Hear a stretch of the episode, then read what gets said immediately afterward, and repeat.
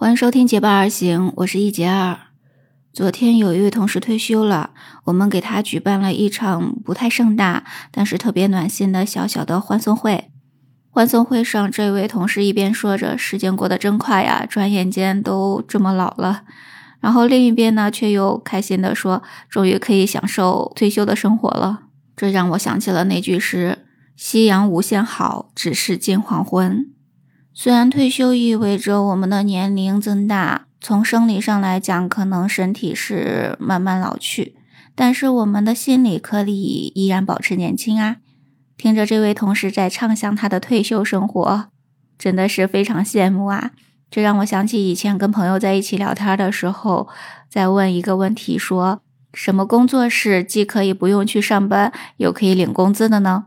那我想到的唯一的一件事情就是退休了。那你有没有常想过，退休以后不用上班了，这么多的时间可以用来干什么呢？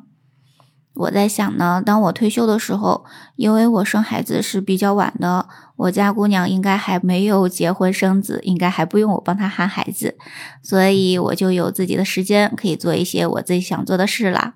那首先我要想到的一件事呢，就是出去旅游。因为在以前带孩子出去旅游的时候，我老公曾经就说，以后退休了，我们就可以把全国逛遍，去每个城市住他一个月，去了解当地的风土人情、文化传承，而且呢，还要去吃遍每个地方不同的特色的小吃。这样的畅想，在孩子还小的时候，带孩子出去旅游的时候，我们就已经想到了。所以呢，退休的时候一定首先要干这件事儿。那你在哪个城市呢？你的城市有什么特别的好玩的地方和好吃的东西？帮我推荐一下哦，我把它写进我的攻略里，以后退休的时候就可以拿出来用喽。除了逛遍全国之外，我最大的退休的梦想就是去学习。啊，你有没有觉得很奇怪？为什么退休还要去学习呀？对呀，因为小时候，呃，想学很多的东西，但那个时候，一个是没有那么多好的条件，一个当然也是因为学习没有时间。那想学什么呢？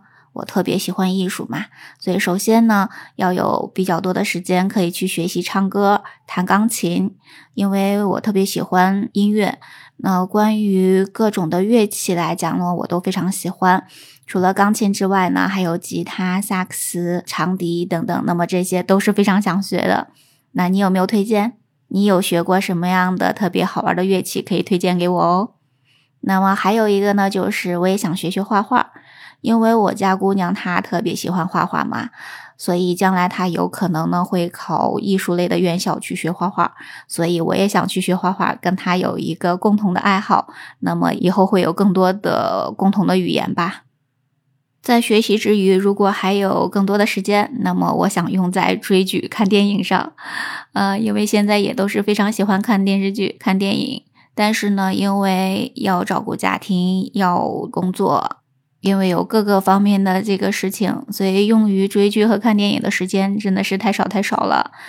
嗯，所以以后如果退休的时候有更多的时间，嗯，我可以想要去追更多的剧，看更多的电影。那你有什么好看的电影、电视剧，到时候也给我分享哦。那么最后呢，我要想说的就是，因为做播客会带来非常愉悦的感觉，所以呢，我还是会坚持在有声这条路上进行下去的。